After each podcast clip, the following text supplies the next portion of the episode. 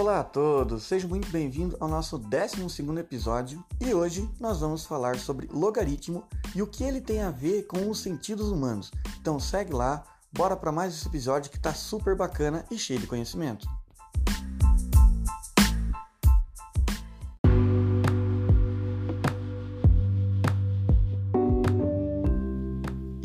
Nós começarmos a falar sobre logaritmos, vamos falar sobre o que ele tem a ver com os sentidos humanos, né? Para tornar esse logaritmo é, um pouco mais especial e a gente tem que prestar mais atenção nele. Então tinha um carinha um tempo atrás que era chamado de Weber, que ele fez um experimento, né? Ele era é, formado em medicina e ele começou a fazer alguns experimentos em levantamentos de peso para entender é, essa diferença entre um peso e outro. Vamos imaginar o seguinte: você ouvinte, tem duas moedas, uma moeda de chumbo e outra moeda de alumínio. E a diferença de uma moeda para outra é de 100 gramas. Então vocês sabem, a moeda geralmente é leve e aí a diferença de uma moeda para outra é de 100 gramas. Então quando você pega essas duas moedas, você consegue dizer facilmente qual é mais pesada que a outra, não é? Então 100 gramas de diferença você conseguiu dizer, ó, essa moeda é mais pesada que essa. Agora, imagine que você pega uma melancia e uma melancia pesa 5 kg e a outra melancia pesa 5 kg e 100 gramas. Já vai ficar um pouco mais difícil de você dizer qual está mais pesada que qual, por causa dessa diferença né, de proporção. Uma bem mais pesada, é, 100 gramas quase é irrelevante, e a moeda não, a moeda já é leve, 100 gramas já se tornou relevante. E aí veio o aluno dele, o aluno do Weber, que é o Fischner, e começou a pegar essa ideia e aplicar para todos os sentidos, tanto para a visão, tanto para a audição, paladar, olfato, tato e assim por diante. Isso eles fizeram uma, uma lei chamada Weber-Fechner, né? bem original o nome deles, né? E aí é, começou um desenvolvimento da psicofísica. Quando eu estava lendo esse artigo, até esse nome para mim foi uma novidade, psicofísica, mas tem uma área de estudo bem aprofundada sobre isso porque isso ela possibilita de medir o fenômeno da um fenômeno psicológico, né? Ele é, é, possível mensurar, né, com estímulos físicos, é possível mensurar a sensação. Por isso que essa ideia ela começou a é, ser bem trabalhada, né, dentro dessa psicofísica, né, através dos estímulos físicos, ser possível mensurar a sensação. E o que que isso diz? Que você consegue é, a, lei, a lei do Weber que a diferença imediatamente perceptível entre dois estímulos é baseada na proporção do estímulo original e não em uma quantidade fixa de, diferente, de diferença. Lembra quando eu falei lá da moeda da melancia? Não é, é 100 gramas para qualquer peso, para qualquer objeto. Não, isso vai variar na grandeza que você está se fazendo o experimento. E para isso, vamos imaginar o seguinte: você já assistiu o filme do Jim Carrey lá, o Todo-Poderoso? Vamos supor que você é Deus por um dia, lá no início dos tempos. E aí você vai criar os humanos, né, os seres humaninhos. Bom, né, vai ter cabeça, vai ter mão, vai ter joelho, vai andar em dois pés, lá, lá, lá, lá, lá, lá, lá, lá. E aí chega na parte da audição. Eu estou falando da audição porque é um podcast, né? Mas toda vez que eu falo isso, pode expandir para visão, olfato, paladar, né? Mil e uma outra, é, todos os sentidos que você imaginar. Então você está na audição. E aí você, bom, vou criar uma escala 1 para 1. O que, que isso quer dizer? Você colocou uma escala de 0 a 10 e aí eu falo A e eu peço a intensidade de, desse som. Aí você fala A, de 0 a 10, 4. E eu falo A. Bom, a intensidade de 0 a 10, 7. Eu falo A.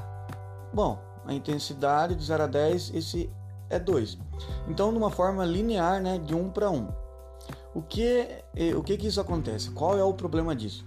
No início lá da evolução, pode ser que aconteceu isso.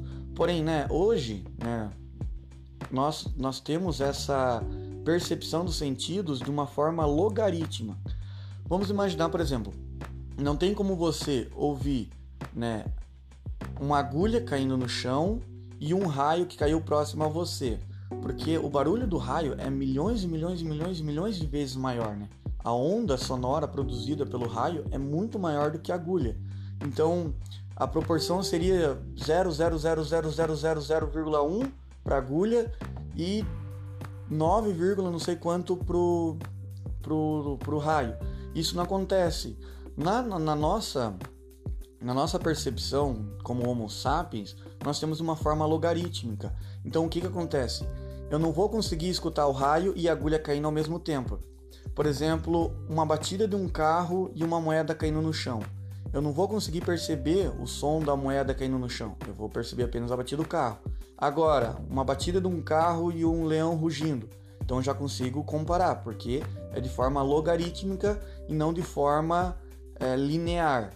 E aí eles desenvolveram uma fórmula que a resposta ao sentido é proporcional. Se é proporcional, tem uma constante, né, que é um k, então é, é igual um k que varia de 0 a 1 do log da intensidade do estímulo. Repetindo, a resposta ao estímulo é igual a k, que é uma, uma constante, do logaritmo da intensidade do estímulo. Então é de uma forma logarítmica. Eu não vou escutar realmente o som do, do raio caindo, porque ele é muito, muito, muito, muito alto. Eu vou escutar um log da intensidade dele, até porque todos os sentidos são basicamente né, cátions e ânions saindo, entrando numa célula, né, que forma a corrente elétrica e vai para o nosso cérebro interpretar. Então, essa intensidade é muito, muito alta, então não tem nem corrente elétrica para isso. Não tem nem como eu mensurar, ter cátions e ânions saindo entrando das células para criar essa corrente elétrica para entender esse estímulo que foi o raio caindo. Mas eu consigo fazer um logaritmo dele, que é isso que acontece com a gente. Dentro dessa ideia, tem outra que é o limiar de percepção diferencial. Então, percebe que até agora a gente consegue introduzir a biologia, né, para como os seres evoluíram, né? Os seres humanos evoluíram para ter essa percepção dos sentidos de uma forma logarítmica e não linear. Nós conseguimos entrar na parte da psicologia, né, dentro ali da psicofísica, que é usando estímulos para medir uma sensação, né, mensurar essa sensação. E um exemplo que eu posso colocar dentro do limiar de percepção diferencial é a engenharia de alimentos. Por exemplo, vamos supor que você trabalha numa indústria de café e aí você fez uma análise sensorial né, do café e o café deu um certo resultado lá que não foi agradável. O que, que esse limiar de percepção diferencial diz? Que qual é o mínimo que eu consigo alterar essa intensidade para que se torne perceptível? Voltando lá no exemplo da moeda, vamos supor que uma moeda comum pesa 200 gramas. Todas as moedas pesam 200 gramas.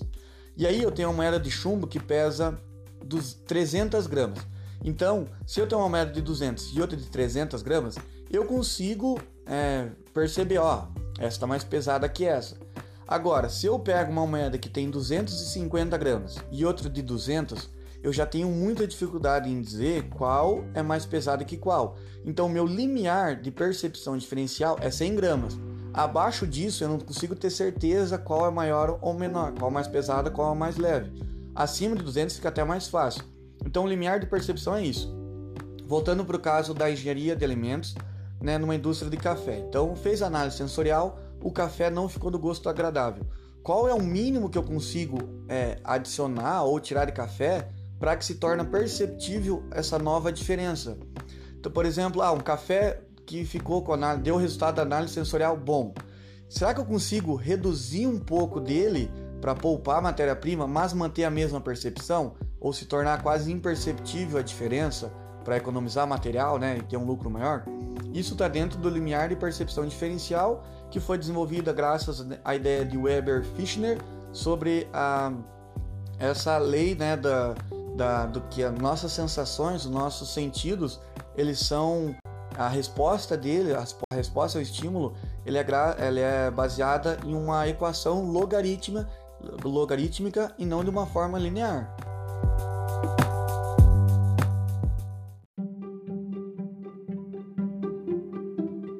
E o que é esse logaritmo? Para que serve? Onde vive? Então, para falarmos de logaritmo, né, o nosso famoso log, nós precisamos falar um pouco sobre equações exponenciais. As equações que comparam potências na quais a incógnita no expoente são chamadas de equações exponenciais. Um exemplo é a elevado no expoente x é igual a b. Isso é uma característica de uma equação exponencial, porque a incógnita está no expoente. Um exemplo já com o número para ficar mais fácil, 10 elevado a x é igual a 100. Então, 10 elevado a qual expoente dá 100? Nesse caso é fácil de saber, né? 10 elevado a 2, que é o famoso 10 ao quadrado, é igual a 100.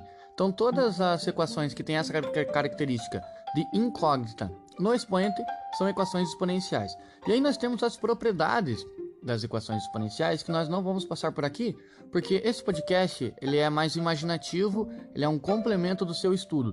Então, se eu focar nas propriedades aqui, vai levar muito tempo, né? Você já vai ter acabado sua caminhada, já vai ter acabado de limpar a casa e não vai ter aprendido realmente o que é o logaritmo. Mas é, quando você for estudar mais a fundo, entenda as propriedades, né, as condições de existências. Por exemplo, bases iguais, numa multiplicação, bases iguais, soma seus expoentes. Se o número está dividindo, ele pode subir multiplicando e invertendo o sinal de expoente. Todas essas características que ajudam na resolução né, do, do, do problema, de alguma equação. Então, Equações exponenciais é quando a incógnita está no expoente. Tá, e daí? O que isso tem a ver com logaritmo? Aí que nós vamos entrar. É, em uma potência temos três elementos importantes. Se a gente for focar é, no ax igual a b. A, a base, né? o expoente é o nosso x e a potência que é o b. Então, ax igual a b, o meu a é minha base, o meu x é o meu expoente e depois da igualdade é a minha potência. No exemplo, 10 elevado a 3 é igual a 1000. Né? Tá todo resolvido, não tem nenhuma incógnita. 10 elevado a 3 no expoente 3 é igual a 1000. A base é 10, o expoente é 3 e a potência é 1000. Tranquilo, né? E log surge quando eu quero achar o valor do expoente. Por exemplo, definiu-se né, como o log de A na base B como sendo um valor real x, né, um valor x, que satisfaça a equação log de A na base B é igual a x. Quando nós pegamos aquele exemplo, 10 na terceira é igual a 1000. Lembra que a, a, na minha incógnita, numa equação exponencial, é sempre no expoente, e o log ele serve para achar esse número desse expoente. Então, se a gente pegar aquele exemplo, 10 elevado à terceira é igual a 1000. Vamos supor que a equação estava 10 elevado a x é igual a 1000. A gente fez isso para nós saber que o resultado é 3, né? Então, o, aquele exemplo, 10 elevado a 3 igual a 1000 fica log de 1000 na base 10 é igual a quanto? Porque eu envolvi os dois termos, a potência e a base, igual ao expoente, que é o que fica depois da igualdade. Então, o log de 1000 na base 10 é igual a quanto? Esse, essa base, ela é como se ela passasse para o outro lado da igualdade, ficando como base do expoente. Aí ficaria 1000 é igual a 10 elevado a x. E aí eu consigo né, resolver 10 elevado a x é igual a 1000, então eu sei que o do x vale 3, né, que fica 10 vezes 10 vezes 10, que fecha 1000.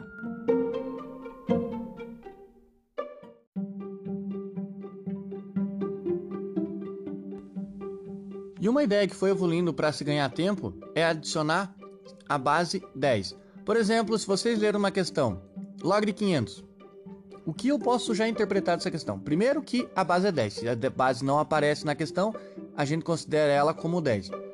Log de 500, eu sei que a base é 10. O que eu interpreto disso? Eu quero saber qual número eu vou colocar no expoente do número 10 que vai dar 500. Então aí eu consigo né, fazer uma aproximação, sei que é 2,6 alguma coisa. Mas entendam o que é o logaritmo. O logaritmo, o nosso log.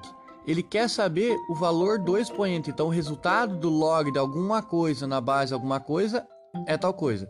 E aí eles foram tabelando alguns valores para ganhar tempo. Então vamos só fazer um raciocínio rápido aqui. Log de 10. Você tem que responder 1. Log de 100 log de mil. Então, log de 10 é 1 porque vai ficar 10 elevado a que número dá 10? Ah, 10 elevado a 1 dá 10. Para o 100, log de 100 é quanto? Que número elevado é no, no expoente do 10 vai dar 100? Então é 2. Mil, mesma coisa. Log de 1000 vai ficar 10. Qual número eu coloco no expoente para dar 1000? Ah, coloco 3. 10 vezes 10 vezes 10 é 1000. E assim por diante. Outros exemplos, é, quando aparece a base, é, aí a gente considera a base que ele dá na questão, senão a gente considera a base 10. Um exemplo quando aparece a base log de 36 na base 6 é igual a quanto? Repetindo, log de 36 na base 6 é igual a quanto? Lembra que a base ela passa lá do outro lado, a resposta que eu quero é o expoente? Então, que número eu coloco de expoente no lugar junto com a base para dar a minha potência? Vai ficar, se minha base é 6, então 6 elevado a x é igual a 36. Que número eu coloco no expoente do 6 que dá 36? Bom, 6 vezes 6, 36. Então, duas vezes, então 6 elevado a 2 é igual a 36.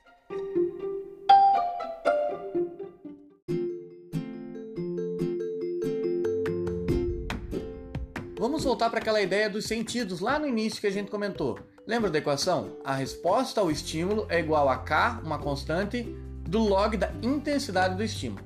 Vamos imaginar agora a luz. Né? Só eu vou falar luz, mas vocês podem expandir para todos os sentidos. Quando é de noite e um vagalume pisca, nós conseguimos perceber claramente, né? Nossa, um vagalume piscou. Agora, quando é de dia e um vagalume pisca, nós quase não tem como perceber.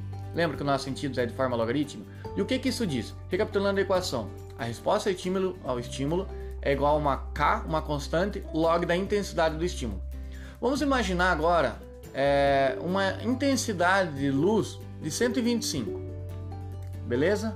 Intensidade que chegou até nós. Então, estou inventando valores, estou fugindo bem da física para nós focar nos valores para entender um pouco mais de uma aplicação do logaritmo que foi a introdução desse podcast. Então, se tem uma intensidade de 125, qual vai ser a nossa resposta a esse estímulo? Então, lembra que é K log da intensidade? Vamos imaginar que na luz, esse log ele se adaptou numa base 5, né? ele encaixou com a realidade numa base 5. Então, quando eu falo log da intensidade da luz, eu estou me referindo ao log da intensidade na base 5. Nesse caso, vai ficar o quê? A resposta do estímulo é igual a K log de 125 na base 5.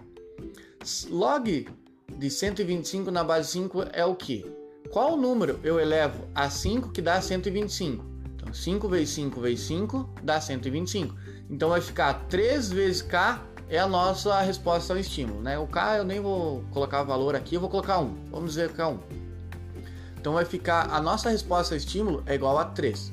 Agora vamos aumentar a intensidade desse estímulo. Vamos dizer que tem várias lanternas e um carro na frente que tem uma intensidade de luz de, 100, de 625. Então veja, bem maior que 125.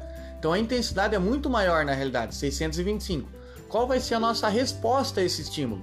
A resposta do estímulo é igual ao que? K, que a gente considera 1, log de 625, como é luz, 625 na base 5. Então, que número eu elevo o 5 que vai dar 625? Então, 5 elevado a 4 dá 625. Então, 4 vezes 1, que é o valor do K, é a nossa resposta. Então perceba, a nossa resposta quando o estímulo, né, a intensidade era de 125, a nossa resposta ao estímulo foi 3. Então a gente viu 3, né, vamos, 3 unidades de percepção. Agora, quando a intensidade era 625, então muito maior que anteriormente, ficou o quê? 4 vezes 1, que é 4. Então a nossa resposta foi uma unidade a mais para um estímulo que foi bem maior. Então, o primeiro estímulo de 125, a nossa resposta foi 3. Para um estímulo de 625, a nossa resposta foi 4. Então, olha como o estímulo era muito maior, mas a nossa percepção não foi tanta. Agora, vamos imaginar o seguinte, né? Uma estrela explodiu e, claro, eu, lembra, eu estou chutando valor, eu estou bem absurdo aqui nesses exemplos, mas é só para imaginar é, a matemática aqui em si. Vamos imaginar que tem um estímulo de 15.625. Então, olha como está extremamente alto esse estímulo comparado aos outros. Então, é um clarão danado.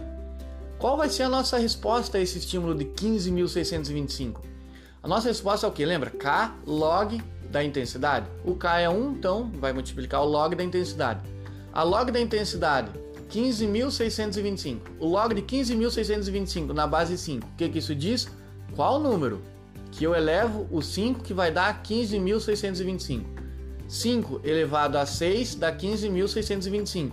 Então a nossa resposta vai ser 6 para um estímulo de 15.625.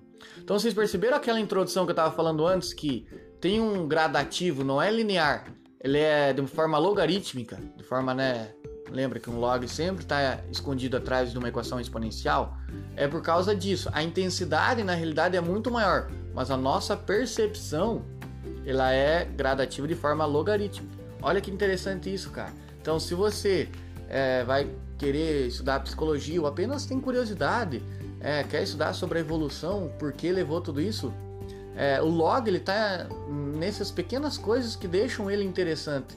Isso que torna ele bacana de ser estudado, claro, além de bem no Enem.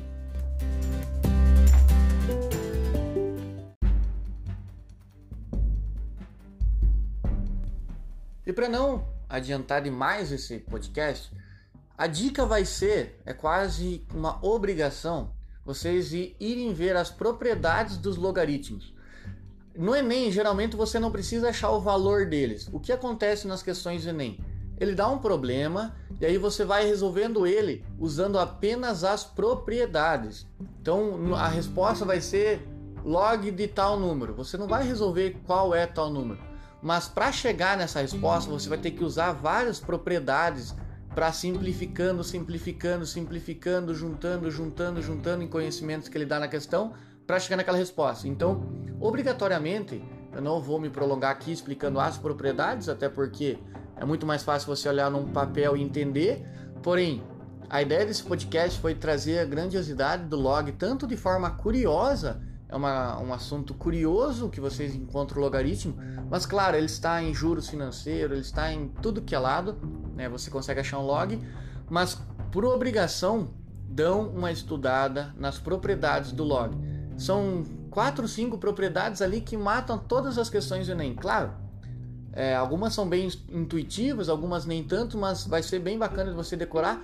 E eu tenho certeza que se você saber as propriedades, Olha, 90% das questões de log você consegue resolver. Beleza? Boa sorte nos estudos, fica essa dica, fica esse tema e nós aparecemos em outro episódio indicando questões é, diretas de logaritmo no Enem, apesar que é fácil você achar na internet, mas como dica, procurem as propriedades dos logaritmos. Abraço, boa sorte nos estudos e se divirtam no processo.